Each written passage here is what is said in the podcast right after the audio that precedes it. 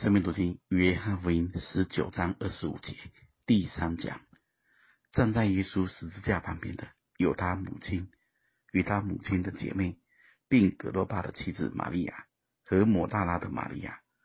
耶稣见母亲和他所爱的那门徒站在旁边，就对他母亲说：“母亲，原文作妇人，看你的儿子。”又对那门徒说：“看你的母亲。”从此。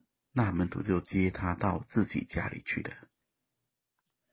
跟到十字架底下的是一群妇女，她们所代表的是那最平常的、卑微的、软弱的、被人忽视的人。他们默默的摆上一切，跟随主。而门徒中只有一位，就是约翰，爱的使徒。只有爱，才能叫人跟随到。死地，而在十字架底下，才能有新的关系，有新的托付。主耶稣把他的肉身母亲交托给这位爱的门徒，这是在十字架底下所产生的，这打破了人血缘的肉身上的关系。大家先理解一件事。主在十字架上是最后一刻，而这最重要的时刻，主却说了一句：“看你的儿子，看你的母亲。”十字架是神伟大的救赎，是主必须完成的使命。但主并没有因这是伟大的救赎、必须完成的使命，而忘记了他身为人子的责任。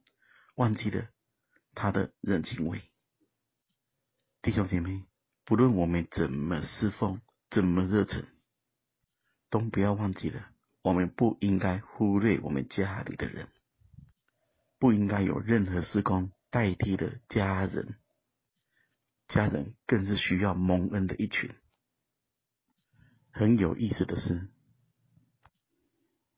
使徒约翰。是所有门徒中活得最久的，在他有生之年，他都能够善尽人子的责任。他接受了这个托付，代主尽孝，就是代主而活。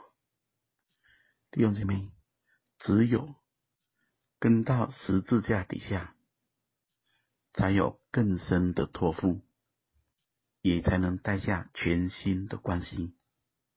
这是属灵的关系，国度的关系，永恒的关系。